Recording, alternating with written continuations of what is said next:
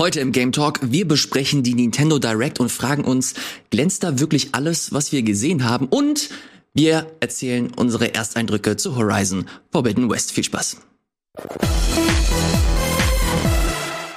Und damit hallo und herzlich willkommen zu einer neuen Ausgabe des Game Talks mit einem schon fast eingesessenen Trio hier. An meiner Seite Fabian Käufer. Hallo Fabian. Hallo, ich freue mich, dass ich wieder mit dabei sein kann. Ich schreibe mir das ja mittlerweile mal fix in den Kalender und plane alles so, dass ich trotzdem hier beim Game Talk mit dabei sein kann, weil auch gerade so viele schöne Spiele schon rauskommen. Da hast du vollkommen recht. Ich freue mich da auch immer wieder, wenn du hier am Start bist. Und natürlich, na selbstverständlich. Wie soll das anders sein? Gregor ist auch natürlich. am Start. Guten Tag, guten Tag. Kriege ich, krieg ich ein paar falschen Applaus, Regie, einmal auf den Button oder so? Einmal richtigen. Schön, dass ihr alle da seid. Sonst zu jeder Gelegenheit immer Klatsch, Klatsch, Klatsch aus der Regie. Darf ja, aber nicht. So fuchsig sind sie. Äh, wir haben tatsächlich viel auf der Uhr. Wir wollen auch direkt starten. Wir haben, letzte Woche wussten wir das glaube ich noch nicht, als wir die Sendung äh, hier produziert haben. Mhm. Kam danach, ne? So am ja. Dienstag oder so irgendwie so ganz, oh, haltet euch morgen Abend mal frei. Ich glaube, mhm. war es Mittwoch oder Donnerstagabend dann? Mittwochabend ne? war es, ja. Mittwochabend. Ja. Wir reden natürlich über die Nintendo Direct, die äh, Nintendo äh, produziert hat und veröffentlicht hat. Da ging es um die Spiele, die für die Switch rauskommen werden mhm. und äh, das für das erste Halbjahr. Das bedeutet, dass es so große Kandidaten wie äh, das neue Zelda zum Beispiel außen vor gelassen hat, was mich persönlich sehr traurig gemacht hat, mhm. was aber ein Stück weit auch berechenbar war. Dafür haben wir viele andere interessante Spiele gesehen, wie zum Beispiel, und ich fange direkt an, ich glaube ein Spiel, das uns direkt zu Beginn tangieren wird, weil es nicht mehr so lange auf sich warten lassen wird, und zwar ist das das neue Kirby. Hm. So, der Titel des Videos ist jetzt mit neuen Vollstopfmodus Das ist original der Titel, kann ich es hier? Der neue Vollstoffmodus. Da oben, hier hast, hier hast du es. Na gut, äh, ich weiß ja nicht, was Kirby sonst äh, sich zu Gemüte führt immer, aber sein Geschmack ist auf jeden Fall größer und metallischer geworden. Mhm. Der pfeift sich ja alles rein, was nicht am Boden festgeklebt ist, inklusive dem Auto und äh, dem VLC-Hütchen auch noch. Aber äh, ja, ist, ist Kirby so sonst? Ich spiele ja immer nur sehr, sehr sporadisch, muss ich sagen. Ja, ich spiele viel Kirby. Normalerweise saugt er schon immer primär Gegner ein. Das mit den Autos und den größeren Sachen ist ein bisschen weird und neu. Gegner der Umwelt. Eben. Aber irgendwas willst du mal ausprobieren. Und ich meine, ich verspreche mir hier generell recht viel auch von dieser ähm, relativ offenen oder für Kirby-Verhältnisse frei begehbaren Welt, die man hier hat. Und warum nicht auch mal sowas da reinpacken? Und selbst wenn es weird und ähm, komisch wirkt, es sorgt zumindest dafür, dass die Leute darüber sprechen und Memes erschaffen. Und ich habe so viel Bilder und Posts gesehen zu diesem, oh, Kirby hat einen Bus oder ein Auto eingesogen. Ähm, oh, das funktioniert schon. Das sieht auch wirklich Zucker aus. Der Vollstoffmodus, ey. Äh, ja, wir hatten ja auch schon mit, äh, wir, du, Idas und ich hatten ja auch schon mal ein bisschen gequatscht drüber. Und, äh, oh, wir haben das gestreamt. Stimmt, das ja, habe ich schon komplett wieder vergessen. Hast komplett vergessen, ne? ähm, und ich äh, kann da auch nur meine, meine Gedanken dazu wiederholen. Ich habe auf jeden Fall echt viel Bock darauf. Ich finde, es hat so, also die, das bisherige Material gibt so ein schönes, fast schon Mario Odyssey-Gefühl oh, ja. wieder. Und äh, wenn man es genau bedenkt, die Geschichten, die man mit Cappy anstellen konnte, dass man Gegner übernimmt, ist ja auch ja. eigentlich auch eher so ein Kirby-Stable, mhm. ne, dass sich hier auch nochmal erweitert. Also es sieht auf jeden Fall designtechnisch, ob es jetzt vom Schwierigkeitsgrad her äh, anspruchsvoll oder nicht anspruchsvoll sein wird, es sieht wie etwas aus, worauf ich richtig Bock hatte. Ja, soll Ende März erscheinen und hier sehen wir auch so ein paar ja, Rollenspielelemente in Anführungsstrichen. Du kannst äh, deine Männchen retten und diese Männchen ähm, werden dann eine Stadt aufbauen, die sich sukzessive immer weiter vergrößert. Aus der Paper Mario Stadt. Ja, ja. Ey, ich habe da wirklich, ähm, ich erwarte jetzt nicht das Spiel des Jahres, aber ich freue mich wirklich sehr, dass sie diese Marke versuchen weiterzuentwickeln und wenn das auch nur ansatzweise, wirklich ansatzweise Odyssey-Sphären trifft, dann äh, habe ich oder werde ich zumindest eine sehr, sehr, sehr gute Zeit haben. Ich hoffe auf das Beste was das angeht. Frag mich, ob das auch genauso aussehen wird. Da bin ich mir noch ein bisschen unsicher, vor allem im Handheld-Modus. Aber I don't ja, know. Wir, wir haben ja schon gesehen, dass die Framerate auf jeden Fall, ich glaube, runtergegangen ist, weil ich meine mich erinnern zu können, dass erste Trailer noch in 60 waren. Vielleicht mhm. das auch oh. so vorgestellt oder so, aber es war eindeutig eben in 30, was jetzt nicht absolut spielentscheidend ist bei sowas, aber natürlich ist 60 immer cooler. Na, ähm, vielleicht habe ich mir das aber auch nur gewünscht am Anfang.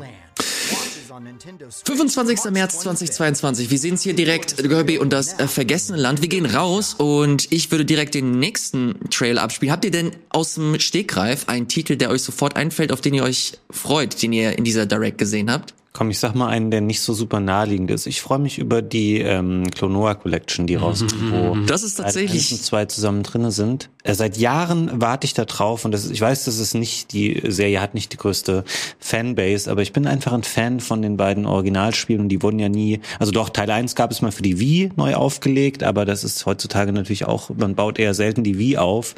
Ähm, die können von mir aus gerne noch die beiden GBA-Spiele auch mit reinpacken. Äh, das ist Nicht, und nicht vergessen, Volleyball. Ähm, stimmt, das gab es ja auch noch. Das kann man als Bonus da gerne noch mit reinpacken. Das sind echt schöne ähm, so zweieinhalb D Jump'n'Runs und schön, dass die nochmal eine neue Würdigung in 2022 jetzt erfahren. Konntest du, Fabian, also ich schon ein bisschen länger her, wir haben ja auch nochmal im V-Podcast drüber gesprochen und Clonor, Clonor, äh, Clonor ja auch nochmal kurz thematisiert. Konntest du aus dem Stegreif sehen, ob Clonor 1 hier nochmal ein bisschen abgedatet wurde von der Grafik oder ist das die V-Version, die wir hier sehen? Dafür habe ich die Wii-Version zu lange auch nicht mehr gesehen tatsächlich. Ähm, ich weiß, dass die Wii-Version ein bisschen umstritten ist, weil der Schwierigkeitsgrad da, glaube ich, sehr ähm, vereinfacht wurde im Vergleich zum PlayStation-Original. Aber das könnte ich dir so jetzt nicht sagen. Vermutlich gibt es dann da irgendwie eine Option, um das umzustellen zwischen Original und neu aufgelegt oder Ja, so. beim 2 konnte ich das auch nicht so richtig absehen, gibt's ja nur auf PS2 bisher und habe ich auch noch zum Glück noch im Regal von Anno dazu mal. Okay. Äh, dann behalten, aber wie kannst du heutzutage vernünftig ein PS2-Spiel dann zocken? Ja, das Einzige, weswegen ich mir nicht die äh, Switch Collection holen würde, es wird Multiplattform sein. Ich glaube, es startet potenziell zuerst auf der Switch. Ähm, und äh, die Auflösung, äh, da würde ich auch sagen, hey, bei solchen Cell-Shading-Sachen, mehr Auflösung hilft da tatsächlich Ja, um einiges und du konntest schon ein bisschen so die Kantenbildung da sehen. Und wenn ich dann schon die beiden Titel, die ich ganz gut kenne, dann nochmal neu erleben möchte, dann werde ich es wahrscheinlich entweder auf dem PC oder auf dann Next-Gen-Plattform machen. Auch wenn sie es nicht brauchen, aber ich will da meine 4K haben. Darf ich eine Frage an dich stellen, Ilias? Sehr, sehr gerne. Vielleicht habt ihr das auch schon besprochen, als ihr die Direct ähm, direkt verfolgt habt. Aber was glaubst du, ähm, wie gut wird No Man's Sky auf der Switch funktionieren? Da munkelten die Leute ja, ja, das ist ein Cloud-Spiel, das wird niemals originär auf der Switch laufen. Aber ist nicht so, ist ein richtiges Switch-Spiel, Ja, oder? ja, ja. Also das haben sie zumindest nicht so kommuniziert, dass das ein Cloud-Spiel Auch ist. danach raus, ne? Man hat schon gesehen, dass Ja, es, es ist sehr, sehr rough, ähm, wenn es, wenn du dir mal die Kanten anschaust oder ich kann mir hier kurz mal den Trailer aufmachen oder generell die die Framerate. Ich habe schon vor ein paar Tagen gesagt, dass ich das interessant finde, dass sie das gemacht haben. Bloß ist das für mich ein Dealbreaker, wenn es ein komplett in sich geschlossenes äh, Ökosystem sein wird, also die, äh, die Switch-Version. Ich möchte super gerne meinen Spielstand der PS4 oder PS5 mittlerweile auch übertragen können, weil ich da unzählige Stunden mittlerweile investiert habe. Und wenn das nochmal eine zusätzliche Plattform ist, wo ich keine Ahnung, mein Spiel weiterführen kann, wenn ich unterwegs bin, dann macht das für mich zu 100% Sinn. Ähm, da habe ich richtig Lust drauf, auch wenn ich jetzt weiß, dass ich hier äh, ein paar äh, Unzulänglichkeiten in Sachen Technik hinnehmen muss. Aber wenn das jetzt meine einzige, meine Hauptversion ist, würde ich das nicht unbedingt empfehlen, es sei denn, man hat nur die Switch als, als Spielekonsole, die man, die man nutzen kann. Dann äh, könnte man sich No Man's Sky durchaus ansehen, weil es mittlerweile einfach ein fantastisches Spiel ist. Man hat so viele geile, interessante Optionen. Natürlich ist da, äh, steht da noch die Frage im Raum, wie es laufen wird. Ähm, hier sehen wir es, dass es, es ist okay, es ruckelt nicht großartig. Ich finde es ein bisschen schlimm, wie es aussieht. Aber das ist dann ein bisschen äh, Geschmackssache. Ich glaube, auf dem Handheld, vor allem auf dem auf der OLED-Switch, wird das, äh, glaube ich, nicht ganz so schlimm ausfallen. Aber wie gesagt, wenn das wirklich so die die einzige Version ist, äh, mit der man zocken kann, oder wenn das mit einem eigenen Spielstand arbeitet, dann wird das definitiv nichts für mich, weil es auf den Hauptkonsolen so gut läuft mittlerweile. Also die PlayStation 5 Version, die ich äh, aktuell nutze, die läuft wirklich wie ein Traum. 60 Frames, sieht gut aus. Ähm, und das Gute ist, wie gesagt, es ist mittlerweile ein gutes Spiel. Von daher, äh, wenn ihr die Möglichkeit habt, entweder auf dem PC oder Konsole. Und wenn die Switch-Version äh, Cross-Save großartig unterstützt, dann mache ich einen Double Dip. dann investiere ich dann nochmal meine, keine Ahnung, 40, 50 Euro. Lass es, lass es, lass ruhig so hoch sein, wenn äh, sie das mir ermöglichen. Aber nur eine Switch-Version mit No Man's Sky. Nee, nee, würde ich, würde ich tatsächlich nicht machen. Es ist auch, es ist im Game Pass auf Xbox, oder? Kann das sein? Aktuell ist es im Game Pass, ja. Also allein. Musst du da auch nochmal reingucken. Du schwärmst da immer so von, dann denke ich jedes Mal so. Mhm. Ja, man muss, man, genau, man muss aber halt, man muss es halt so ein bisschen mögen. Ne? Es ist halt sehr viel Survival. Man hier und da muss man da auch ein bisschen grinden. Mittlerweile hat man ja zum Glück super viele Hilfestellungen wie Quests, du hast Expeditionen, also du hast da echt ein paar äh, Motivations Elemente mit drin, die dich ganz gut bei der Stange halten, die du am Anfang definitiv nicht drin hattest. Wo ich zumindest keine großartige Motivation gebraucht habe, war bei Mario Strikers.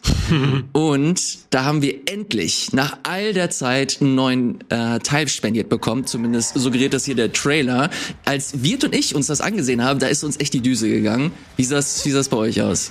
Ich finde das also das ist nicht negativ gemeint, weil wir können da an späterer Stelle bei einem anderen Spiel auch nochmal drauf eingehen. Nintendo-Spiele sind immer relativ zeitlos, aber das sieht wirklich zu 92 Prozent aus wie das GameCube-Spiel von vor wirklich vielen Jahren. Was mhm. nicht schlecht ist, aber so der ganze Stil, ähm, abgesehen so ein bisschen von diesem futuristisch-metallischen, was sie ergänzt haben, könnte das einfach original das GameCube-Spiel sein. Das ähm, hättest du Leuten so vorsetzen können, die hätten das nicht äh, unterscheiden können. Gerade die Spielszenen dann, das sieht exakt so aus. Finde es cool, hat mir immer Spaß gemacht. Ähm, ähm, aber man weiß, glaube ich, auch schon so zu 99 Prozent, wie das so ähm, sich spielen wird und wie das sein wird. Finde die Online-Features cool, wenn die alle richtig funktionieren. Ich äh, hatte auch denselben, denselben Gedanken wie du, Fabian, dass das optisch jetzt vielleicht nicht so mega geil aussieht. Dann habe ich den Fehler gemacht und mir wirklich mal Spielmaterial von der GameCube und Wii-Fassung angesehen. Sieht so aus. Das, nee, das, nee, tatsächlich kannst du die Wii-Fassung heute nicht mehr angucken. Das ist richtig, richtig schlimm äh, und nicht so mega geil gealtert. Und hier hast du das stilistisch natürlich in derselben Richtung. Äh, aber im Grunde hast du recht, dass es sich so anfühlt, als ob einfach die Auflösung hochgeschraubt wurde und äh, that's it. Äh, ich find's persönlich jetzt erstmal nicht so schlimm, weil ich super lange schon darauf warte, ein neues Mario Strikers zu, zu spielen.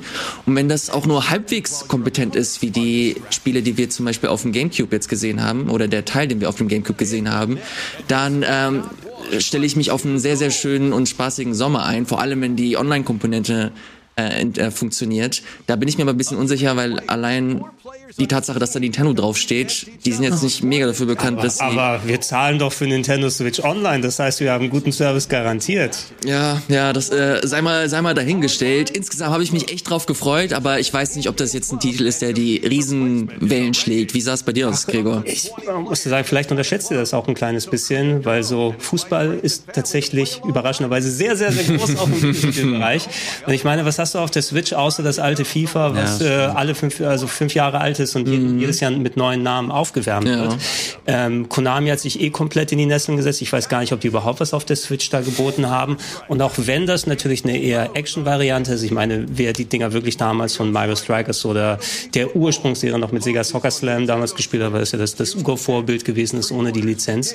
Ähm, so ein Titel sollte sowieso generationsmäßig draußen, wie wenn neues Mario Kart da ist oder neues Golf oder neues Tennis ich fand die Strikers Games waren zumindest äh, ein schöner Mittelweg, besser als die Tennisumsetzungen, die sie später mhm. gemacht haben, so dass man die Grundsportart noch ein bisschen erkennt. Ja. Aber es ist natürlich immer noch so ein Fun-Sport-Action-Titel und ähm, da kannst du in Europa wirklich mit punkten. Ne? Die müssten mal wieder dieses, wie ist es, Mario Sluggers oder so? Ja, da haben wir auch schon mal drüber gesprochen. Ja, da gibt's auch, drüber geredet. Genau, da gibt's in Amerika gibt's ja auch eine Baseball-Serie dann, ja. ne? oder Japan wahrscheinlich auch, weil es da ja auch sehr, sehr groß ist. Aber in Europa habe ich zum Beispiel die Mario Sluggers-Spiele noch gar nicht gesehen.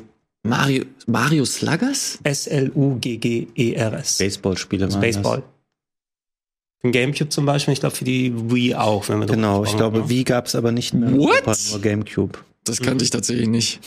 Ja, und es ist auch etwas, was zum Beispiel komplett an, an Leuten vorbeigeht, wenn sie sich gar nicht dafür interessieren. Aber ich denke mal in Amerika, dafür, dass wir jetzt auch, hatten sie ja auch auf der Direct zum Beispiel, ähm, die äh, Leute mit der MLB-Lizenz, also der Baseball-Lizenz, mhm. haben ja mittlerweile PlayStation quasi dazu gezwungen, auch auf Xbox und Switch zu veröffentlichen. Und jetzt hast du, kannst du eine Switch-Verpackung kaufen, wo ein PlayStation-Logo drauf ist. Das war aber auch bei der bei der Xbox-Variante ja. so vor, vor ein paar Monaten. Äh, da habe ich die ein oder andere Headline gesehen. Das ist ganz witzig. Kann ich mal, kann ich auch mal ein Spiel reinwerfen? Sehr, sehr gerne. Ja, weil ja. die RPG Direct sowieso nicht, will da nicht zu viel dann ähm, das Fass aufmachen. Aber Live Alive war eine hm. sehr schöne Überraschung. Ähm, mhm. was ein Japan-exklusives äh, Super Nintendo RPG von Square damals gewesen. Sie haben ja sehr, sehr viel tatsächlich damals auf dem Super Nintendo, ob von Square oder von NX-Seite aus, released, was gar nicht äh, in den Westen gekommen ist. Und äh, da haben sie in dem alten 16-Bit-Titel quasi das Octopath Traveler Treatment gegeben. Haben sie auch einen zweiten Titel in Arbeit mit dem Dragon Quest 3 Remake. Mhm. Also mal ein NX, mal ein Square-Titel hier. Das Ding hatte ich ähm, selbst nie wirklich gespielt.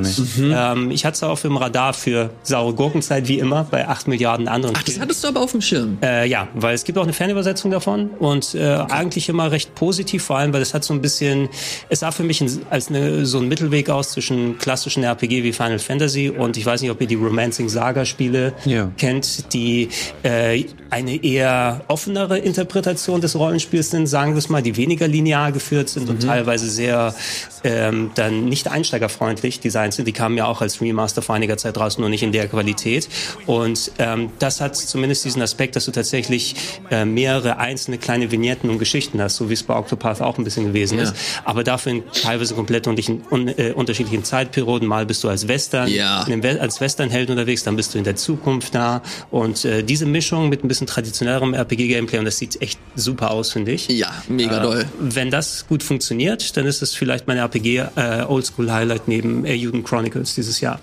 Ich habe sehr, ich habe sehr viel Bass auch ähm, auf auf Twitter mitbekommen, dass das so eine Riesenperle ist, die der äh, japanischen Community vorbehalten wurde. Äh, ich finde das super interessant. Vor allem, wir haben, wir haben ja auch, als wir das gesehen haben, haben wir auch so ein bisschen spekuliert, diese diese Engine, die sie da genutzt haben oder diese diese dieses komplette dieses komplette technische ähm, Gerüst ist ja im Grunde Octopath Traveler, das hast du, glaube ich, mhm. auch gerade erwähnt. Was wäre, wenn wir das zum Beispiel für Final Fantasy VI bekommen? Ach, jetzt so ein, stich, stich das Schwert nicht noch weiter. So ein, so ein Treatment für die, für die richtig großen Klassiker. Glaube, oder, oder? Ich glaube neun Tage. Oh Gott, ja, okay, sag es. Chrono Trigger. Ach. Ja, das Ding ist, na, schön wäre es natürlich, vor allem weil die Original, du kannst die Originale ja immer noch spielen. Mhm. Nur gerade Final Fantasy und Chrono Trigger haben Square häufiger aufgelebt, ja. ob als Handy, mittlerweile auch als PC-Version und Final Fantasy VI äh, kommt ja tatsächlich in acht, neun Tagen als Pixel Remaster dann raus. Das machen sie auch schon seit einigen Monaten, dass sie eins bis sechs dann nochmal mit ähm, finde ich so so mittlerem Erfolg neu aufgelegt mhm. haben von denen, die ich bisher probiert habe. Grundsätzlich ist nicht schlecht an, nicht schlechtes an den aktuellen Versionen in der Form, dass du sie auf modernen Plattformen spielbar bekommst. Nur ähm, was mir so ein bisschen gegen den Strich geht, a, da hält es natürlich dann äh, ein, dass du noch ein aufwendigeres Treatment machen kannst und mal wirklich mal was anderes mit diesen Franchises anstellst. Und ähm, so von Puristenseite her, ich weiß nicht, ob ihr die mal gespielt hat, die Pixel Remaster, die mischen verschiedene Pixelauflösungen. Ein bisschen weird, muss ich sagen. Ja, hast, hast du Fabian die mal gesehen? Oder kannst du mal einen Trailer von Final Fantasy VI? Sehr, sehr gerne. Pixel Remaster mal reinschmeißen. Das ist schon das letzte jetzt von den ersten sechs Teilen. ja, das da die, kommt, die hatten ne? eins bis drei fast, ich glaube, zeitgleich released und dann alle mhm. paar Monate mal vier, fünf und sechs von vier gibt's ja eh, auch eh acht ja. Millionen Versionen inklusive der ähm, 3D-Fassung. Ich das generell nicht so günstig. Ich habe das gerade bei Steam offen und das ist da 22 Prozent rabattiert und kostet trotzdem 74 Euro. Für alle zusammen. Ja, aber, trotzdem. Ne? Das sind sechs Spiele, die gab's halt echt schon so oft und vorher auch Mobile-Titel und so. Und ähm. also das ist jetzt, ich glaube, der Multi-Trailer für eins bis drei, mhm, ne, genau. die natürlich damals vom Famicom respektive NES umgesetzt wurden. Und da gab es ja auch schon eigentlich HD 2D-Auflagen von 1 und 2 auf der PSP, ja. als ihr die mal gespielt mhm. habt. Die haben dann hochauflösende Figuren gekommen als Kontrast zu den PS1 Remakes. Die sahen die ein bisschen, schlecht aus eigentlich. Die sahen halt gar nicht schlecht aus. Spiele. Ja, die sahen gar nicht schlecht aus in der Hinsicht. Die hatten so ein bisschen so einen Flash-Game-Charakter ne, mhm. ne, von hochauflösenden Figuren mit weniger Bewegung. Und was sie jetzt gemacht haben, ist so ein Mischmasch eben zwischen äh, zwischen neu gezeichneten Pixelfiguren, die aber so ein bisschen aussehen sollen wie ältere, wo sie be be äh, bewusst gesagt haben, wir nehmen nicht die, hohe, die ganz hohe Auflösung mit, sondern mit, sondern machen Pixel, wie sie ungefähr auf dem Super Nintendo wären, wenn es die da nicht gegeben hat. Und das ist manchmal ein bisschen merkwürdig. Dann hast du grobe Figuren, aber eher feinere Pixel-Hintergründe und diesen Mischmasch finde ich letzten Endes nicht so cool man kann es natürlich spielen. Ne? Es sind auch weiterhin gute Spiele und die haben gute Updates bekommen. Ähm, was ich mir maximal da wünschen würde, wenn es nicht noch ein neues Remaster gibt oder so, ähm, der Font ist schrecklich. Wir haben diesen genau das wollte ich generic äh, Handy-Font da drauf getan und hat nichts mehr mit, den schönen, mit der schönen Schriftart von den alten Games zu tun. Das verstehe ich aber grundsätzlich nicht. Das ist irgendwie so ein Ding, das vor allem Square auch irgendwie durchzieht. Ich mach mal noch einen Trailer auf für ein Spiel, das jetzt angekündigt wurde. Da haben wir eins zu eins dasselbe Problem. Und zwar ist es, ihr habt es vielleicht schon erraten, natürlich Chrono Cross. Mhm. Äh, da habe ich hier wieder auch kurz den Trailer aufgemacht. Ey, ich, ich find's richtig cool, dass sie es gemacht haben und guck dir aber diesen Font bitte an. Ich, das finde ich ganz, ganz schlimm. Aber auch allgemein so, ey, diese Games, wo sie die Hintergründe, Render-Games mit 320 x 240 mhm. vorliegen haben und Polygonoptik, die dann auf 320 x 240 Auflösung ausgelegt ist. Schau dir das mal an. Nicht mal 60 Frames oder sowas. Ich finde, das ist nicht schön remastered. Ne? Mhm. Weiß nicht, wie viel du da noch rausholen kannst. Selbst mit AI-Upscaling abgesehen davon, dass Radical Dreamers eine sehr schöne Beigabe ist, finde ich mhm. eine kleine, nette Visual Novel Bonusgeschichte äh, mit dabei. Aber ähm, so sehr ich Chrono Cross im Original mag, das ist ein Titel, der eigentlich auf den Röhrenfernseher von damals gehört und den du nicht äh, mit höherer Auflösung besser machen kannst. Ne? Mhm. Ne? Ähm, ich glaube, das Interessanteste habe ich an anderer Stelle auch schon gesagt, ist, dass es äh, teilweise neue Auflagen von der Musik geben wird, weil das ist mhm. immer noch für mich der beste Ach, Sound cool. aller Zeiten. Okay. Äh, in der Form, dass ich glaube, da kommt noch mal irgendwie so eine Konzerto. Ich muss mal gucken, der Yasunori Mitsuda, der Composer, hat auf jeden Fall irgendwie wieder was im Petto. Und es gibt anscheinend eine Spieluhr, die ich vielleicht als Sammler haben muss. mit der Musik von Radical Dreamers. ähm, aber ja, diese Standard Generic Fonts, ich weiß nicht, was es ist, ne? Äh, die der Nintendo DS und die PSP hatten Standardfonts, die jeder benutzen ja. konnte, die man häufiger mal in solchen günstiger umgesetzten Spielen gesehen hat. Mhm. Also jeder, der mal ein DS oder PSP-Spiel gesehen hat und sagt, oh, die Schrift sieht genauso aus wie im anderen Game, das ist der Standardfont, ja. der genommen wird. Und warum sie sich jetzt hier keine Mühe machen, um zu sagen, okay, wir brauchen was Lesbares und Skalierbares, aber es nimmt so viel von der Stimmung weg, diese glatten Buchstaben da zu sehen. Ja. Naja, man muss, man muss dazu sagen, es ist tatsächlich gar nicht so schlecht, dass sie, dass sie das auch machen oder wenn sie das auch machen würden, weil das äh, natürlich auch ein bisschen inklusiver ist als äh, Schrift, die so ein bisschen äh, verzierter ist. Aber das wäre dann halt schön als Dreingabe oder Option, das als so Hauptschrift zu sehen. Wie du Gregor gesagt hast, da stimme ich dir äh, zu, ist ein kleiner Atmo-Killer. Aber ähm, wollen wir uns nicht zu sehr runterziehen lassen. Ich würde direkt äh, weitermachen mit einem weiteren JRPG. Das war auch, glaube ich, das Highlight der Nintendo Direct. Mhm. Es geht um Xenoblade Chronicles 3. Als ich es gesehen habe, war es für mich ein, ein, kleiner Bummer, weil ich vielleicht nicht der größte Xenoblade-Fan äh, bin, aber ich weiß, dass ich vermutlich äh, bei der Rollenspiel-Community da in der Unterzahl bin. Gregor, bei dir war das, glaube ich, ein bisschen anders, was die Reaktion betrifft. Ich habe ja schon gesagt, ich bin da gemischt in der Richtung, dass ich den ersten Teil, mit dem hatte ich ziemlich viel Spaß, gerade im Remaster, das für die Switch rausgekommen ist. Vom zweiten bin ich jetzt nicht der Riesenfan, vor allem, weil mir das Storytelling oder die Charakterisierung da nicht so viel Spaß gemacht hat. Also ich konnte mich da irgendwie nicht fallen lassen. Und es hatte ja auch noch, was ich auch wieder schon mal thematisiert haben, so fast schon Gacha-Mechaniken mhm. reingepackt ins Gameplay. Nicht, dass man hier so, oh, schmeiß Geld rein und wie bei Genshin Impact dann hoffe, dass du einen guten Drop oder so bekommst oder Loot aus der Kiste da rausfällt. Aber das war ja auch mit den äh, ganzen äh, Figuren, die du da sammeln musst und, und viel grinden musst. Das war nicht so ganz meins gewesen. Aber als Open World, Oldschool Style RPG so ein bisschen mit MMO-Elementen Welten, solche wohl storymäßig die Welten von Teil 1 und Teil 2 verknüpfen. Mhm. Vielleicht hat es der zweite auch schon getan, aber den habe ich eben nicht fertig gespielt. Ähm, bin ich gespannt drauf. Es sieht tatsächlich für ein Switch-Spiel ja, gut aus. Gedacht muss man sagen. Na, ich hoffe, dass sie den Handheld-Modus besser als im zweiten hinkriegen, weil der lief ziemlich, ziemlich schlecht da. Ist das, ist das ein Fabian Käufer-Spiel? Nee, leider gar nicht. Wir haben ähm, in dem Wie-Plauschangriff vor ein paar Tagen darüber gesprochen, dass ähm, ich bin da nie so rangekommen in die Serie. Ich habe generell mag ich eher bei den JRPGs die Spiele, die diesen etwas ähm, niedlicheren Fantasy-Look haben, so dieses ähm, diese realistischere, äh, das realistische Figurendesign, was manche Spiele haben, zum Beispiel eben auch die. Das spricht mich nicht so an. Ich komme da nicht so rein und ich habe nie ähm, Xenoblade nennenswert weit äh, gespielt. Und von daher, ich finde es cool. Es war, war auch ein guter Abschluss, weil das Spiel kommt ja schon im September, was ähm, für so einen großen Titel ein halbes Jahr vorher den anzukündigen, ist schon cool, ähm, weil da haben die Leute was, wo sie sich jetzt echt drauf freuen können. Hm, für mich persönlich ist es allerdings ja. nicht so spannend. Hier haben sie wieder natürlich ein bisschen geschummelt. Sie meinten ja ganz groß, dass es das erste Halbjahr sein wird und jetzt kommen sie mit äh, einem Xenoblade äh, eine Xenoblade-Ankündigung. Das ist das erste Geschäftsjahr. Ja, come on, Geschäftsjahr, Geschäftsjahr.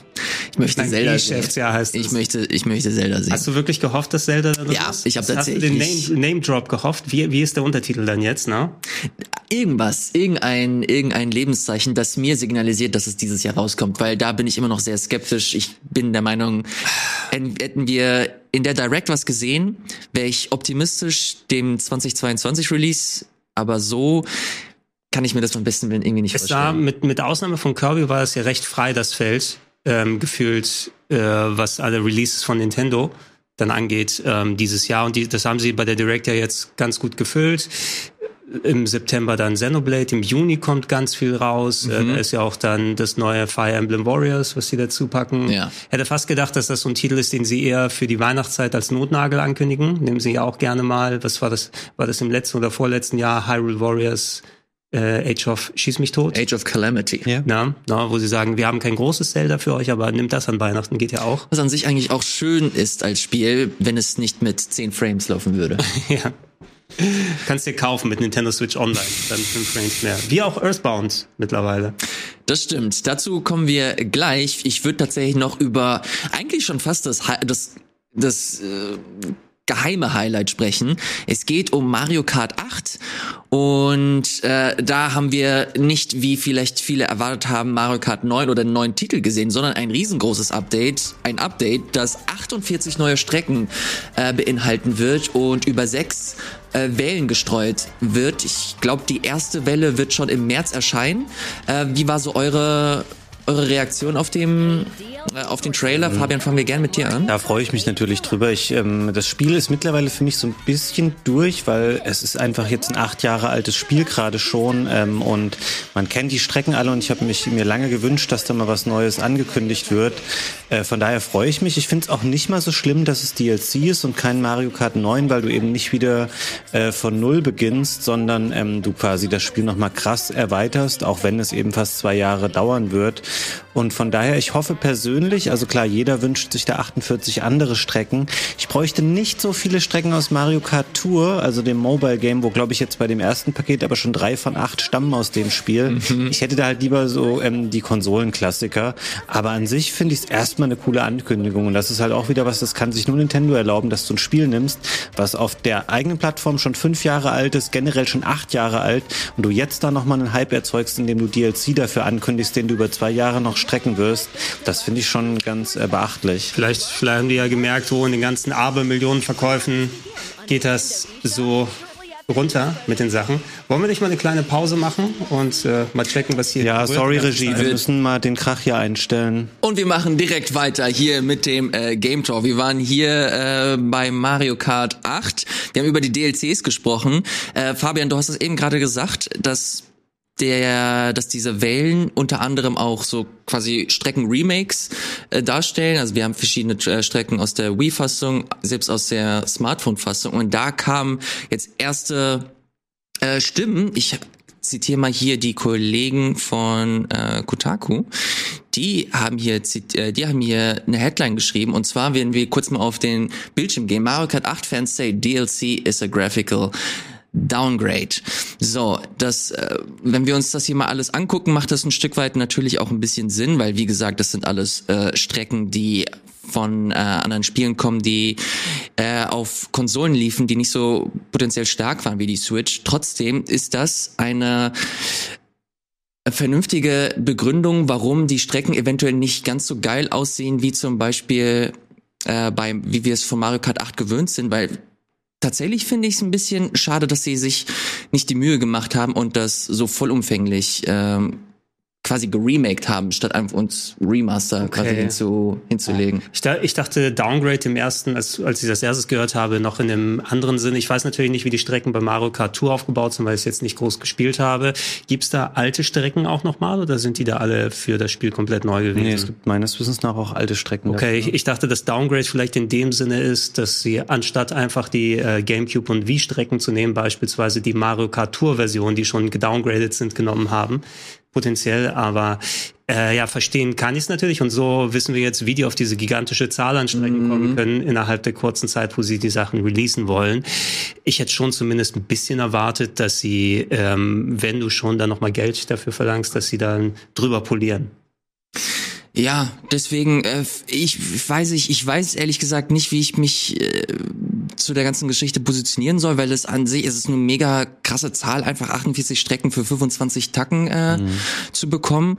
Äh, gleichzeitig macht es auch Sinn, weil Mario Kart einfach Mario Kart 8 eine absurd erfolgreiche, ein absurd erfolgreicher Titel für Nintendo aktuell ist. Also du hast es äh, erwähnt, äh, Fabian, dass das Spiel, wie, wie alt ist es, wann ist es rausgekommen? 2018 oder so? 2012? Also, also die Wii U? 14 und 17. 14.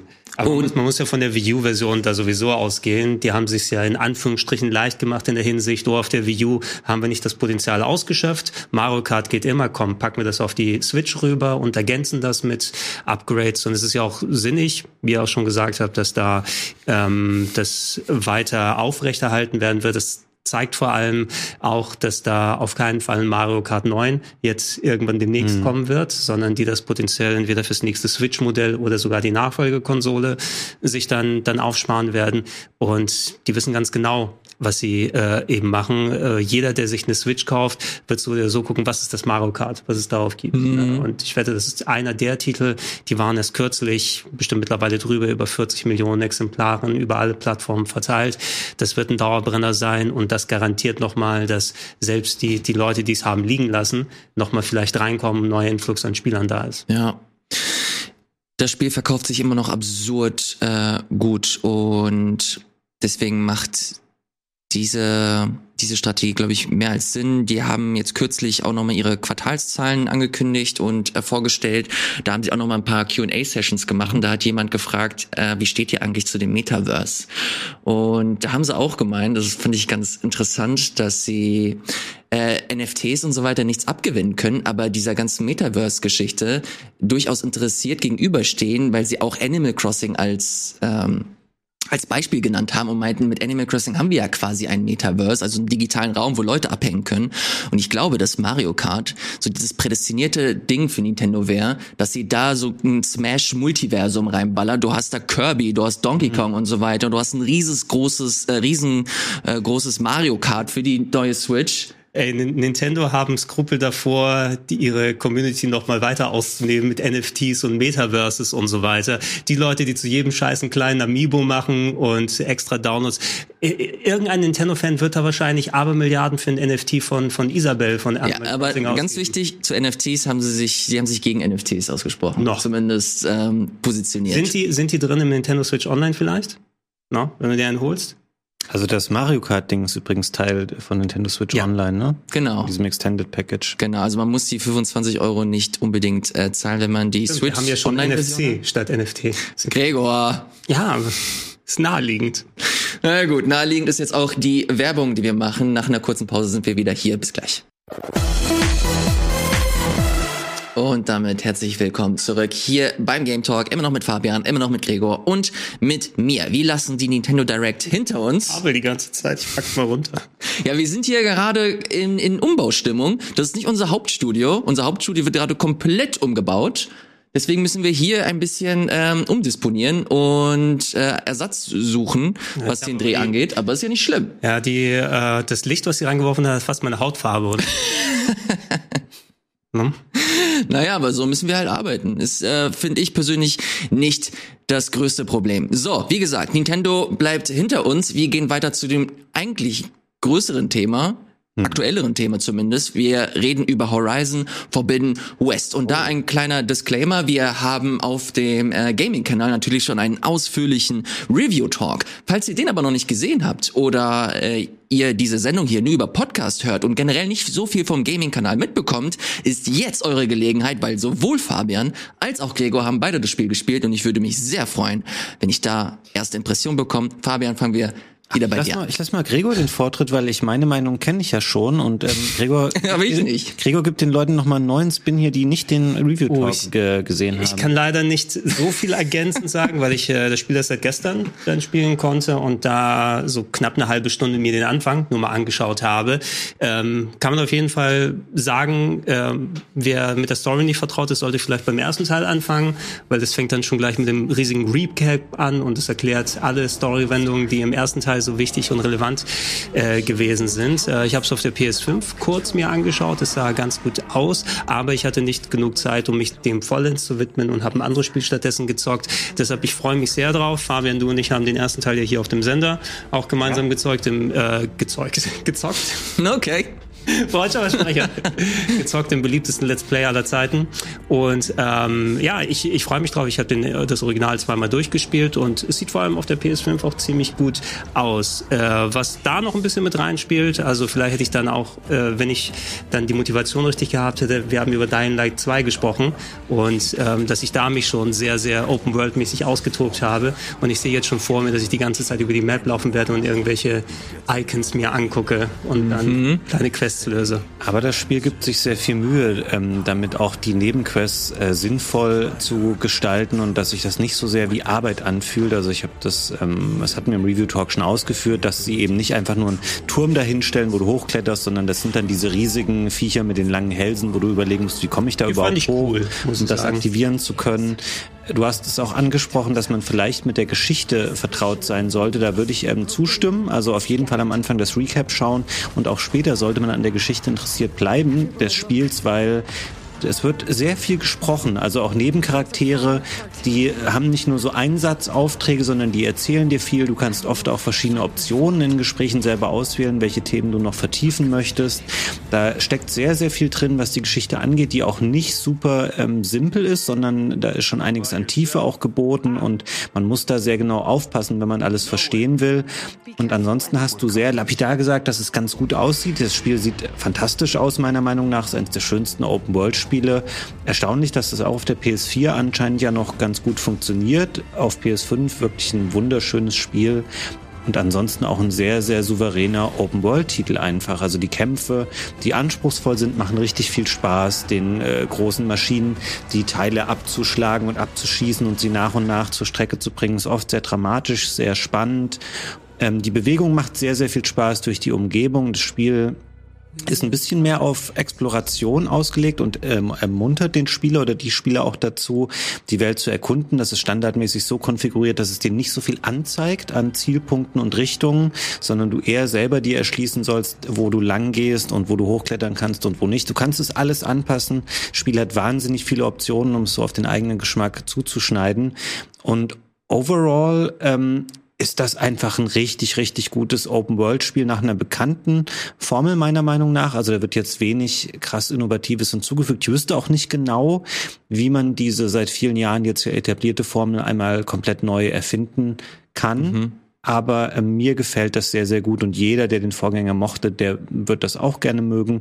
Und es gibt wenig, was mich in dieser Richtung ähm, mehr überzeugt hat in den letzten Jahren. Einfach, man merkt, dass die sich da eben auch fünf Jahre Zeit gelassen haben und das Spiel nicht jedes Jahr auf den Markt geworfen wird. Ja, auch. Ich hätte ja auch jetzt nicht erwartet, dass sie jetzt komplett die Sachen neu erfinden. Ich würde auch ein Sequel eben haben wollen, mhm. vor allem weil sie auch storymäßig ein paar Fragen da gelassen haben. Und äh, beim ersten Teil war es ja auch ähnlich, dass du auch an der Story interessiert sein musst, weil das so einer der, der Hauptantriebe äh, gewesen ist, um zumindest auch abseits äh, von dem Main Quest auch nochmal zu erkunden, ein paar Seitengeschichten ähm, sich dazu zu holen.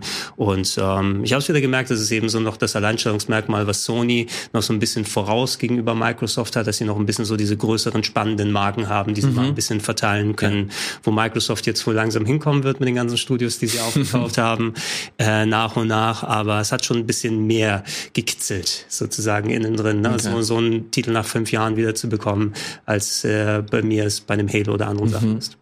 Ich weiß nicht, woran es liegt, aber es war schon bei Horizon Zero Dawn so, dass mich das Spiel nie wirklich abholen konnte. Hm. Ich habe es mehrmals versucht. Ich habe es jetzt auf der PS5 nochmal angefangen und ich, ich auf Teufel komm raus, komme ich nicht in diese Spielwelt rein.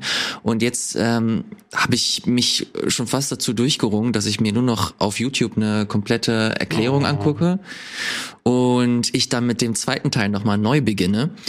Ähm, was mich auch so ein bisschen ähm, hm, wie sage ich es, wie sage ich am besten, ohne zu gemein zu klingen. Aber was mich so ein bisschen, das ist ja persönliche Meinung. Ne? Was mich so ein bisschen abturnt, ist, dass Forbidden West so ein bisschen nach More of the Same aussieht. dass wir, also wenn du den ersten Teil gespielt hast, wirst du nicht großartig, spielerisch zumindest, mhm. neuartige Elemente finden, die das alles vielleicht auf das nächste Level oder so heben, was ich mir vielleicht von einem von einem Sequel auch erwarte, wo ich das Gefühl haben möchte, okay, die haben sich ein richtig geiles Fundament aufgebaut und jetzt baut man drauf auf. Ich habe das Gefühl, dass sie storymäßig, das ist glaube ich auch so eine der Stärken des Spiels, dass sie da äh, versuchen voranzukommen. Natürlich sieht das optisch absurd gut aus, es mhm. ist einfach verrückt, ähm, aber insgesamt weiß ich nicht, ich, ich habe überhaupt kein Problem damit, das Spiel komplett liegen zu lassen und mit Elden Ring einzusteigen, statt ähm, Horizon anzufangen Ende Februar. Ja, es muss sich der erste Teil musste sich unglücklicherweise damals, jetzt hat der zweite Teil auch so ein bisschen das Problem mit Elden Ring. Mal sehen, wie gut Elden Ring dann sein wird. Aber beim ersten Teil war es ja so, dass er sehr nah an Breath of the Wild released wurde, wo du zwei große Open-World-Spiele nah beieinander hast. Und ähm, du bei Breath of the Wild beispielsweise gemerkt hast, dass sie auch nach der Open-World-Formel gegangen sind und trotzdem noch ein bisschen was anderes gemacht haben mit dem Physiksystem und mit dem Erkundungsaspekt. Und äh, so gut das erste Horizon gewesen ist, klar, das war da schon more of the same mhm. mit äh, Guerilla Games Perspektive dann aufgebaut das allererste, was du in Forbidden West machst, ist, sammel dieses Kraut ein und drücke die Taste. Das war so ein bisschen, da wusste ich schon, worauf ich mich einlassen werde. Und da muss einem wahrscheinlich klar sein, was du in den nächsten 40, 50, Aber 70 Stunden machst. Da muss man fairerweise sagen, der Auftakt des Spiels ist nicht der stärkste Part. Also die müssen da erstmal einiges an Aufholarbeit leisten, um dir trotz dieses kurzen Recap-Videos muss da noch mehr Geschichtskram erzählt werden. Und du musst natürlich auch die Leute in das Genre und das Spiel holen, die nicht den Vorgänger kennen, so wie du. Und dann, die haben das so gelöst, dass sie quasi Aloy einen anderen Charakter an die Seite stellen, dem sie so ein bisschen erklärt, guck mal, das ist dieser Fokus, mit dem man die Welt äh, betrachten kann, mit diesem Overlay und so klettert man und das macht man so und so erlegt man diese Maschinen. Aber das musst du den Spielern natürlich auch erklären. Das dauert ein paar Stunden. Das ähm, ist gut und schlecht gleichermaßen, weil das Spiel ist lang genug und groß genug, als dass es auf die Gesamtzeit nicht so eine Rolle spielt. Aber ja, die ersten Stunden sind ein bisschen slow und die sind Exposition und danach entwickelt sich das Spiel später eher und läuft dann so zu seiner richtigen Stärke meiner Meinung nach auf. Ähm, also ich würde mich da nicht davon abschrecken lassen, wenn man jetzt in Open World Müdigkeit sagt, so nach der ersten Stunde, oh, nö, spiele ich nicht weiter, es lohnt sich schon da auf jeden mhm. Fall am Ball zu bleiben. Ja, ähm, naja, Sony hat sowieso sehr viele Open-World-Serien als Alternativen zu Ubisoft und den anderen im Angebot. Days Gone ist zwar erstmal weg oder so, weil das Studio ja auch nicht mehr so in der Form, glaube ich, existiert. Oder ich weiß nicht, ob es haben sie mit Band nicht irgendwann die aufgelöst oder irgendwas war da auf jeden Fall, oder dass die Chefs da gegangen sind. Aber ähm, so als, als Ubisoft-Alternativen. Ich spiele lieber ein Horizon Zero Dawn als ein Assassin's Creed persönlich oder ein Ghost of Tsushima als ein Watch Dogs. Oder auch wenn Watch Dogs vielleicht nicht der direkte Vergleich ist, aber so von wegen den großen Open-World-Serien. Ich auch lieber ein äh, Ghost of Tsushima als ein Assassin's Creed. Dann passt das beides. Ich, Ghost of Tsushima ist eh auch ein hervorragendes Spiel. Ich glaube, das sprachen wir im Review-Talk auch kurz drüber. Ich finde die qualitativ relativ ähm, vergleichbar. Also die Horizon-Spiele und Ghost of Tsushima. Oh, was die auf der PS5 mit Tsushima 2 ja. oder Ghost of andere Insel, welche auch immer die nehmen werden. Kurzer Fact-Check bezüglich äh, Days Gone. Äh, natürlich äh, es äh, freut sich das Studio äh, noch großer Beliebtheit und funktioniert noch, haben diverse Stellen ausgeschrieben. Die hatten doch auch, da war doch dieses eine Gerücht, dass sie an The Last of Us Remake arbeiten, an dem allerersten. Ja, ich glaube, das stimmt. Das hat man gesagt, dass die, die Sony Days Gone 2 im Vorhinein dann ausgeschlossen genau. hat, weil da ja die Geburt auch so schwer gewesen ist mhm. äh, bei dem Spiel, weil es ja auch das erste Big Budget Projekt nach sehr vielen Vita-Projekten yeah. für Bandstudios gewesen ist. Ich glaube, es waren ja auch die, die Siphonfilter ganz, ganz früher mhm. gemacht haben auf der PlayStation 1. Mhm. Also ein sehr erfahrenes Team. Allerdings hätte man auch nicht dann sehen können, dass da Days Gone auch so ein großer Erfolg wird und bei vielen ja. Leuten auch Anklang gefunden hat. Weiß ich, ob die da jetzt nochmal die, die Kurve kriegen können und habe ich damals wahrscheinlich auch schon gesagt, gesagt, Die Kurve. Gut. Die Kurve. die Kurve kriegen. Hast du gesagt? Ich habe die Kurve kriegen. Guck mir das gesagt. Video nochmal an. ich es dir nochmal an, gerne. Wahrscheinlich habe ich die Kurve gesagt. Und es hört sich dann genauso an. Vielleicht soll ich in meiner Aussprache von Kurbel und Kurve arbeiten, weil es so nah dran ist. Äh, nichtsdestotrotz, ich weiß nicht, ob Sony jetzt unbedingt bereut, dass sie da Days Gone 2 gleich Ach, gesägt haben oder so. Ähm, die Validität eines Last of Us 1 Remakes sehe ich nicht muss ich sagen. Da reicht auch ein Remaster, was wir bekommen haben. Auch nicht. Vor langer Zeit. Für Uncharted gab es ja auch kein Remake. No. Gab aber, ja, ja. ja gab, aber gab ein Remaster halt. Ja, genau. Und das, genau das genau. haben wir auch schon mit Last of Us bekommen. Es war auch nicht für einen 2014er Titel, der Dame schon richtig geil aussah. Mhm. Jetzt ein Remake. No. Naja, mal gucken. Mal gucken, was uns Sony dann noch auftischen wird. Ich möchte jetzt aber erst einmal zu den Spielen zurück, die wir so zuletzt gespielt haben. Da sticht mir ein Spiel so ins Auge. Da habe ich den Namen Fabian stehen. Da hat er mir zumindest erzählt, dass er Olli Olli World gespielt hat. Das ist ein Spiel, auf das ich mich echt so seit Ewigkeiten freue. Habe noch nicht geschafft, es mir runterzuladen.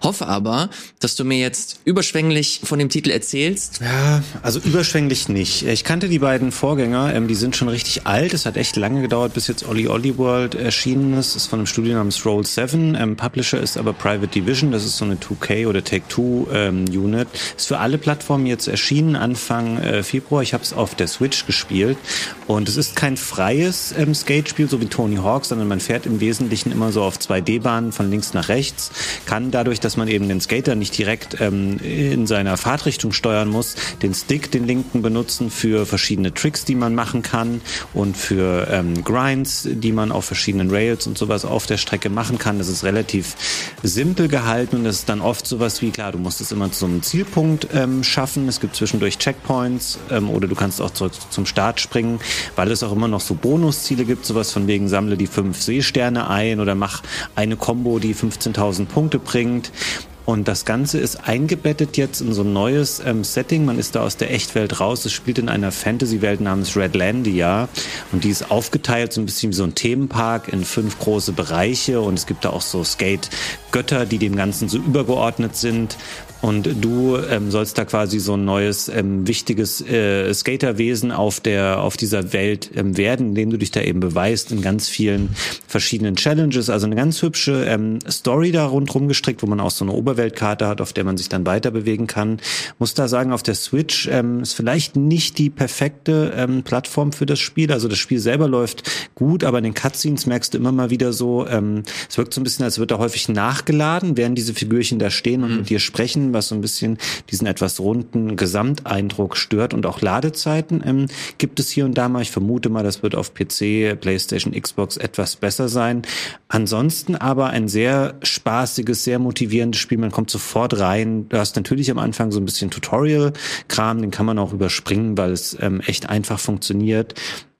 Und dann ist es so ein typisches, ja, okay, einen Versuch mache ich jetzt nochmal. Es erinnert mich ein bisschen an, ähm, das ist nicht negativ gemeint, diese Spiele haben ja ihre Berechtigung und auch ihre Fans und ich mag die gerne, diese Endless Runner Spiele oder so Spiele wie Altus Adventure oder Altus Universe heißen die, glaube ich, das waren so, wo du auf Skiern quasi rumfährst, auf Mobile-Systemen und dann eben da versuchst, äh, Tricks zu machen. So ähnlich funktioniert Olli Olli World auch und mir macht es große Freude und ich bin im Gegensatz zu dir, habe ich da nicht drauf gewartet, ich hatte es ziemlich vergessen. Mhm. Ich bin darauf gekommen, weil viele ähm, der, unserer Rocket Beans Kollegen das in ihren Streams gespielt haben. Ich glaube, ja, ja. ähm, Krogi, die hatten das ähm, gemeinsam oder gegeneinander, ich weiß gar nicht, ähm, auch schon bei sich gezockt. Das heißt, da kann man sich auch viel dazu anschauen. Mich überzeugt es auch. Ähm, ist jetzt kein Top-Hit, aber wenn man Lust hat auf so ein elegant und schön äh, präsentiertes Geschicklichkeitsspiel, dann ist es eine coole Wahl. Ich war ein bisschen überrascht, dass es so ein Spiel ist, was ähm, auch eine Deluxe Edition hat und was einen Season Pass ja, hat und wo das haben die so ein bisschen ausgeschlachtet,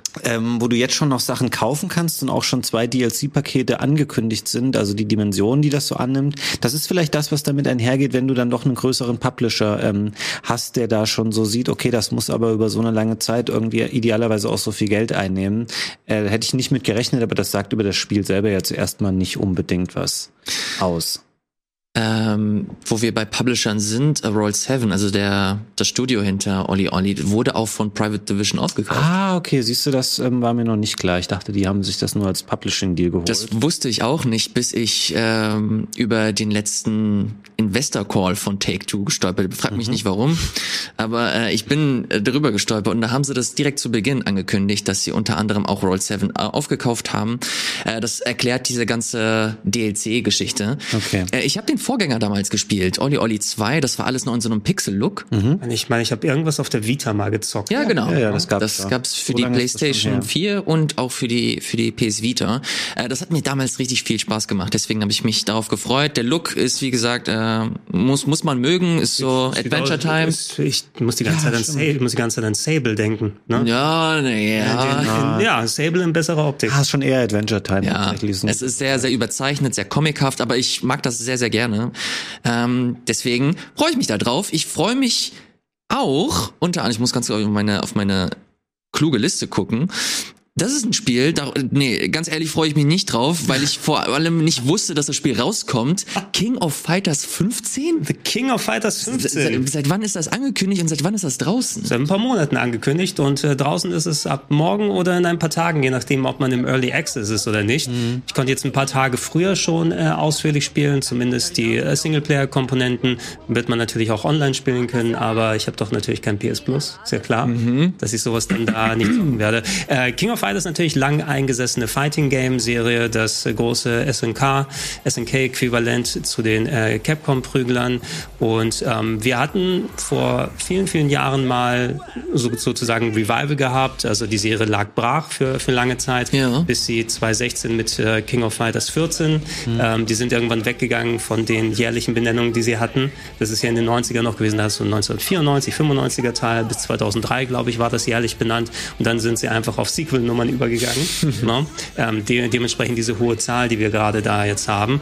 Und äh, ja, sie haben äh, die Serie nochmal zurückgeholt äh, mit King of Fighters 14 vor vielen, vielen Jahren und da den Schritt endlich gewagt, ein polygonales Prügelspiel wie Street Fighter 4, ja. damals oder Street Fighter 5 als Äquivalent draus zu machen, weil selbst mit den Spielen zuvor hatten sie noch auf 2D-Figuren gesetzt, was eigentlich ganz cool ist, weil wenige Serien das gemacht haben.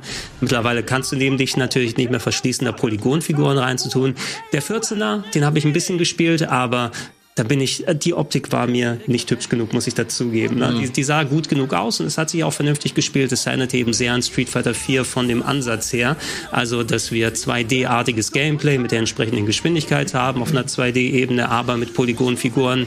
Ähm, war erfolgreich genug anscheinend, dass sie jetzt über lange Jahre an dem 15er jetzt entwickelt haben, der wieder viele alte und neue Figuren zusammenbringt mit, wie ich finde, durchaus sehr hübsch gewordener Optik. Ja diesmal. Also das ist vielleicht nicht ganz das Niveau eines neuesten Mortal Kombat oder Street Fighter Teils dann, aber in dem eigenen Stil mit dem Anime Cell Shading Look haben sie es gut hinbekommen. Ähm, habe jetzt etliche Stunden schon gespielt.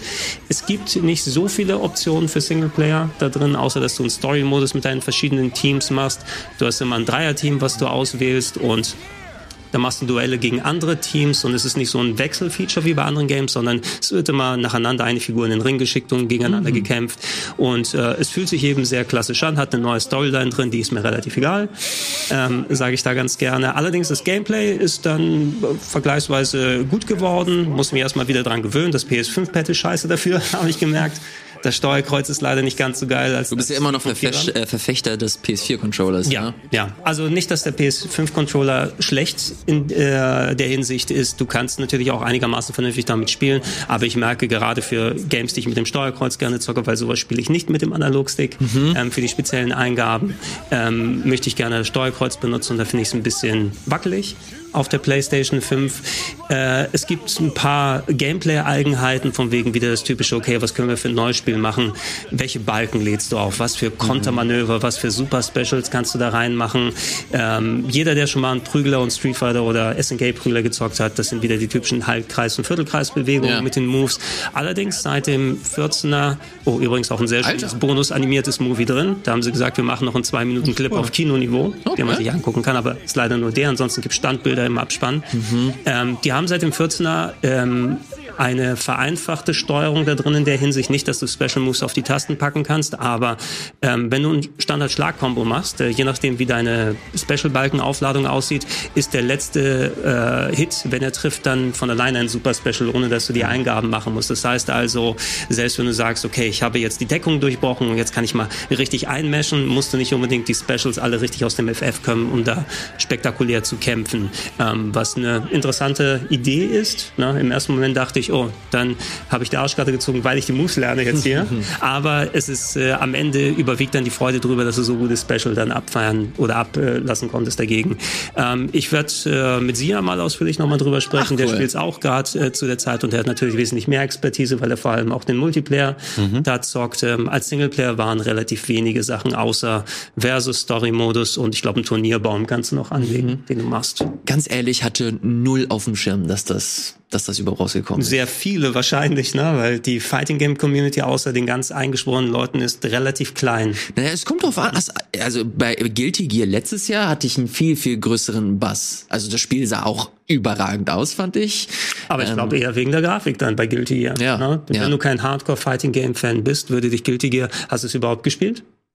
Guilty Gear, hätte ich die Möglichkeit, hätte ich es gespielt, aber es war mir dann doch zu teuer. Ich bin kein Hardcore Beat'em Up Fan. Es, es, ist eben schwierig. Ne? Also schwierig in der Hinsicht, solche Sachen waren mal früher die großen Highlights ja. der Spieleindustrie und die Zeit ist aber lange, lange eben vorbei. Und ich weiß nicht, wenn du nicht gerade ein Fan von Anno dazu mal bist, ob dich das noch irgendwie hervorlockt. Ich finde, es sieht cool aus. Man sollte dem auf jeden Fall eine Chance geben. Und es hat mir auch Spaß gemacht. Mhm. Allerdings sehe ich da außer der eingeschworenen Fangemeinde nicht eine große Zielgruppe für. Mhm. Und es ist teuer muss man vielleicht auch sagen. Teuer in der Hinsicht, 60 Euro natürlich, wenn du standardmäßig kaufst. Ich habe es jetzt auf PS5 gezockt, PS4-Version ist drin, aber es sind schon DLC-Charaktere angekündigt, wie so üblich mhm. bei solchen Games. Ähm, und äh, da gibt's eine Deluxe Edition, wo die ersten sechs zumindest schon drin sein werden, die in den nächsten Monaten zwei weitere Teams dazukommen werden und die kostet gleich 85. Mhm. Na? Und als Fighting Game-Fan sagst du klar, sofort, aber als spontan Neukäufer würdest du da 60 Euro für ein Fighting Game-Fan, äh, Fighting Game ausgeben? Ausgeben? das Problem ist halt auch, dass spontane Neukäufer, die kennen natürlich auch den Namen King of Fighters gar nicht. Ne? Da können die überhaupt, also ich finde es auch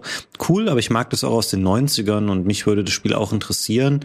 Aber so ist es, glaube ich, echt schwierig, da mittlerweile Leute abzuholen, die maximal eben noch mit Street Fighter oder Mortal Kombat vertraut sind, aber niemand kennt so den Namen King of Fighters und dann liest du auch, okay, 15. Teil. Weiß nicht, ob das gut oder schlecht ist. muss ich, muss ich die 14 kennen für okay, die Story? es gibt angeblich oder anscheinend äh, Leute, die das kaufen, dass es da schon 15 Teile von gibt, aber es klingt halt auch so random irgendwie. Also ich weiß nicht. Ich wünsche mir, dass diese Serien weiter existieren werden, ähm, weil es eben eine schöne Bereicherung ist und weil es natürlich auch eine Geschichte hat.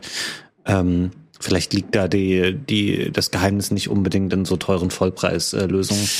ja, ähm, es wurde ja schon mal das Modell versucht, das war bei Killer Instinct, glaube ich, so auf der Xbox, ne? Ja. Dass es zumindest das Grundspiel entweder sehr günstig oder sogar frei irgendwann gegeben hat oder zumindest mhm. sehr günstig zu Beginn und dass du dann selber individuell Kämpfer dazu holen kannst was insgesamt aber vielleicht einsteigerfreundlicher ist, dann aber eine Diskrepanz für gerade den Multiplayer rausbringt, dann trittst du gegen Leute an und sagst, oh ja, der hat sich gleich die coolen Leute hier gekauft, gegen die ich kämpfe und jetzt werde ich gezwungen, wenn ich mit dem spielen will, nochmal so und so viel Euro für eine Figur auszugeben.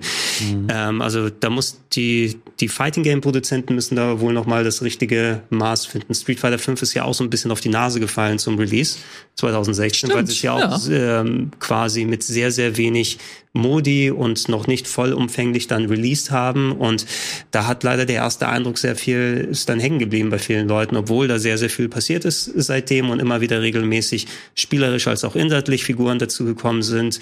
Ähm, denke ich, ist bei vielen noch im Hintergrund im Kopf so, ach, Street Fighter 5, das war ja nicht so. Dafür, dass wir ähm, King of Fighters null auf dem Schirm hatten, haben wir ziemlich lange darüber gesprochen. Kommen wir langsam zum Ende und zwar würde ich das letzte Spiel mit Grapple Dog äh, hier benennen. Oh, nicht das beste Spiel der Woche, also Grapple Dog nichts dagegen, aber wir müssen über Power Slave Exhumed sprechen. Dann lass uns über Grapple Dog auch sprechen und ich, ich habe die Superwaffe hier, weil ich habe beide gespielt. Boah, dann fangen wir, komm, dann fangen wir mal bitte mit Grapple Dog an, weil das auch ein Spiel ist, das äh, ich sehr, sehr gerne gespielt habe. Fabian, du auch. Wie waren so, du bist ja, du bist ja bei uns so der, der Jump-Run-Konnoisseur. Ja. Wie war so dein Eindruck, nachdem du Grapple Dog gespielt hast? Ähm, hatte ich überhaupt nicht auf dem Schirm, habe ich mir nur geholt ähm, für die Switch. Übrigens ist es jetzt für Switch und PC erschienen. Am PC gab es vorher schon eine Demo, deswegen gab es da auch relativ gutes ähm, Feedback im Netz schon zu. Und dann hast du gesagt, hey, das ist ein cooles Spiel, ich spiele das gerade. Es hat so eine GBA-Ästhetik, es erinnert auch an verschiedene GBA-Spiele, wie zum Beispiel ähm, das Donkey Kong King of Swing weil das heißt der Grapple Dog, man kann sich viel irgendwo an so Decken hängen und rumschwingen. Äh, man, es gibt auch viele Wandspringerei. Das ist ein ähm, witziges, schönes Spiel. Es hat nicht den aufwendigsten Look und teilweise eben auch so ein bisschen diesen Mobile-Charme. Ähm, ich habe das anfangs mit relativ großer Begeisterung gespielt. Ich hatte später so das Gefühl, dass es manchmal so ein bisschen ähm, äh, noch nicht zu Ende poliert war an allen, mhm. gerade bei schwierigeren Stellen und Levels, ähm, da war es, da hast du gemerkt, das ist kein Nintendo-Produkt oder so. Das hat wahrscheinlich auch ein relativ kleines ähm, Team gehabt. Ähm, aber für die 13 Euro, die es kostet, mir macht es Spaß. Ich bin noch nicht ganz durch. Ich weiß nicht, du hast es durchgespielt, ne? Äh, ja, ja, ich habe es äh, durchgespielt und da schließe ich mir, äh, schließe ich mich dich an. Ich wollte ganz kurz hier den mich dir an, äh, mich dir an. Ich wollte hier ganz kurz den Trailer. Das ist das Problem, wenn du gleichzeitig was raustust und sprechen möchtest Ähm, und äh, zeigen, was das Spiel noch so kann. Im Grunde hast du aber eigentlich alles Wichtige erklärt, lieber Fabian. Der Hook des Ganzen ist der Grappling Hook. Ähm, und äh, da hast du klassische Jump-Run-Passagen. Das Ding ist bei dem Spiel ist, dass du einen sehr, sehr schönen Flow aufbauen kannst. Und dass du äh, mit dem Grappling-Hook, mit den verschiedenen äh, Gegnern, die du da hast, ein paar sehr, sehr schöne Level mit drin hast. Das ist aber vor allem am Anfang so, gerade gegen Ende, hast du da sehr tricky Passagen, wo du sehr viel Try and Error hast und da fängt es an, ich äh, wiederhole mich eigentlich äh, schon fast oder ich wiederhole deine Worte, dass es sich dann anfängt äh, ja zu wiederholen, dass die Qualität ein bisschen ab, abfällt, aber insgesamt, ey, für 13 Euro kann man sich das echt durchaus geben, vor allem wenn man Bock auf ein neues, interessantes Jump'n'Run hat. Macht nicht alles perfekt, ist auch ein sehr, sehr kleines Entwicklerteam, ich glaube ein Hauptentwickler saß da dran und dann gab es da noch so ein bisschen Hilfe mit äh, Freelancern. Ich habe mich da sehr, sehr darüber gefreut, dass immer noch solche Spiele entwickelt werden, Publisher finden und dann auch letztlich rauskommen. Äh, kann man sich für die Switch komplett geben, funktioniert ganz gut, läuft gut, gibt es aber auch für den PC und ich gehe sehr stark davon aus, dass das irgendwann dann auch für die Hauptkonsolen wie Xbox oder PlayStation erscheinen wird. Ist ein kleiner Titel, den ich hier noch mit reinwerfen wollte und hat mich auch dann gefreut, dass Fabian sich den auch angeguckt hat. Die Switch ist also keine Hauptkonsole für dich? Nö, eigentlich nicht, nee. Nee, wenn man, wenn man so in Richtung Next Gen geht und potente Hardware, ist das für mich keine Konsole, wo ich sage, okay, das ist ein Big Player. Krasses Statement, aber interessante Perspektive. Was wir machen, ne? Mal gucken, wann man. Bin ich jetzt ein Nintendo-Hater? Letzte Woche war ich noch ein Nintendo-Fan. Achso, ja, wir sind alles Fans und alles Hater. Ja. Allem. Immer hier. Ich nicht, ich mag alles. so, jetzt kommen wir noch zu Power Slave. So, komm. No? Erzähl mal jetzt, erzähl schmeiß, schmeiß mal rein hier. Wir sagen mal vorneweg, alles, was wir jetzt hier sagen, bezieht sich auf die aktuelle Version, auf das Spiel, was hier herauskommt, weil das Original anscheinend immer noch in Deutschland indiziert ist. Deshalb beziehen sich unsere Aussagen gleich auf diese Version hier, die gerade rausgekommen ist für ein paar Tagen. Ähm, ein äh, Remaster eines alten Ego-Shooters, Konsolen- und PC-Ego-Shooters von äh, Mitte der 90er. Und äh, der war sehr unterschiedlich auf PC und Konsole. Ich kenne nur die Konsolenversion, die eher so ein bisschen Adventure-lastig lastig gewesen sind. Und äh, das ist von den Night Dive Studios hier neu aufgelegt worden, die auch schon Turok und viele andere Sachen nochmal in äh, HD, nochmal für moderne Konsolen aufgelegt haben. Und ich habe einen Heidenspaß damit gehabt. Ich bin, glaube ich, glaube ich, kurz vor Ende jetzt hier, spiele die PS5-Version gerade, habe es auch auf dem PC gespielt. Man muss sich vorstellen, so ähm, klassischer Ego-Shooter, aber gemischt mit einer guten Portion Tomb Raider und äh, Metroid Prime. Ja. Wäre so der erste Vergleich, den ich da nennen würde. Und ich habe kannst du gerne gleich nochmal ergänzen, Fabian. Zwei Sachen, die ich da anmerken würde. Das Einzige, was mir, wo ich wieder gemerkt habe, dass es doch ein bisschen schwieriger und knifflig wird bei dem. Also ich habe wirklich etliche Stunden schon angesessen und bin kurz vorm Ende. Ähm, das Munitionssystem ist so ein bisschen gewöhnungsbedürftig, da es so eine allgemeine Munitionsenergie gibt und nicht einzeln für die Waffen, wo man immer so ein bisschen sehr haushalten muss mit den verschiedenen Waffen beim Durchwechseln. Ähm, und es kann teilweise schon echt knifflig und anspruchsvoll sein. Da sind auch entsprechend zum Glück viele Checkpoints drin, mhm. die man selbst aktivieren kann. Aber ich habe schon gemerkt, der Schwierigkeitsgrad ist sehr oldschool bei manchen Sachen.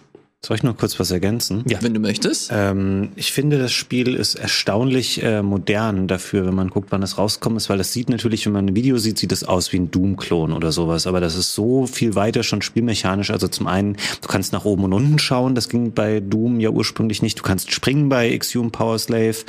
Ähm, und eben die ganze Struktur. Es ist wirklich so, dass du teilweise auch wieder in frühere Level, du hast diese Übersichtskarte und musst dann zurückgehen, weil du dann erst irgendwas gefunden hast, was du in einem anderen früheren Level verwenden kannst. Ich war relativ schnell, ich gebe es offen zu, an einem Punkt, wo ich dann dachte, hä, wie geht's denn jetzt weiter? Ich, ich habe doch alles untersucht in jedem Level und dann lag halt hier noch irgendwo was, was ich dann an anderer Stelle benutzen konnte. Ist teilweise, es ist fast auch ein bisschen lustig, weil zum Beispiel immer am Levelende gibt's dann keinen Schalter wie bei Doom oder eine Tür, sondern steht immer ein Kamel, was dann auch so ein bisschen blöd, wenn du hingehst sondern gefragt ist dich, möchtest du jetzt da und da hinreisen? Also du schließt die Sachen ähm, nicht sofort final ab, sondern es ist wirklich ähm, gut miteinander verzahnt. Und du sagtest es eben auch schon, es basiert auf den alten Konsolenversionen, die auch nicht identisch waren. Die Saturn-Version hatte etwas anders aufgebaute Level, die gemeinhin als etwas ähm, stärker gelten. Und das hat man hier quasi kombiniert mit der PlayStation-Version, um die optimale Fassung daraus zu machen. Es profitiert sehr davon, dass es ähm, sehr flüssig läuft. Habe ich auch auf der Switch gespielt und zum Glück hat die hier auch keine Probleme. Das läuft mhm. super smooth Booth. Ähm, sieht echt okay aus mit so einer schönen 90er Retro-Ästhetik. Auch viel so, keine Ahnung, da kommt dann König Ramses, erscheint dir so als Riesenkopf Hast du so es in Deutsch gespielt? Die ist fantastisch, die deutsche. Ich glaube, ich habe es auf Deutsch gespielt. Fantastisch schräg 90-Style. Und dann redet er echt mit so einer super tiefen Mortal Kombat ähm, mhm. So wie das damals einfach so war. Das Spiel das will natürlich auch super cool sein, aber generell funktioniert das gut und es holt mich sehr viel mehr noch ab, als ich das ähm, gedacht habe nach all den Jahren. Und ich verstehe, warum man sich das irgendwie geholt hat. Bin da gespannt, ob das wirklich für viele Leute noch attraktiv genug ist, weil natürlich, ähm, klar, die haben das ja auch namensmäßig zusammengepackt. Power Slave ist ja der amerikanische Name und Exhumed hieß das bei uns in Europa. Ähm, keine Ahnung, ob sich das gut verkaufen wird. Natürlich ist das kein Turok oder all die anderen ähm, äh, alten Shooter, die die schon aufgelegt haben vom Namen her. Aber verdient hättest das Spiel ist echt ein interessantes, schönes, spät 90er ähm, Ego-Shooter-Werk, was man auf jeden Fall mal nachgeholt haben kann. Fantastisch. Vielen, vielen Dank. Das war eine volle Sendung. Wir haben richtig viel besprochen, richtig viel abgehakt und deswegen bedanke ich mich herzlich bei Fabian und bei Gregor und natürlich auch bei euch. Nächste Woche geht es dann munter weiter mit dem Game Talk. Neue Themen. Wir werden wahrscheinlich über die neue CD Projekt äh, Geschichte sprechen, die heute zum Zeitpunkt der Aufzeichnung stattfindet. Und äh, vieles, vieles mehr. Macht's gut, lasst euch impfen und bis zum nächsten Mal. Ciao. Tschüss.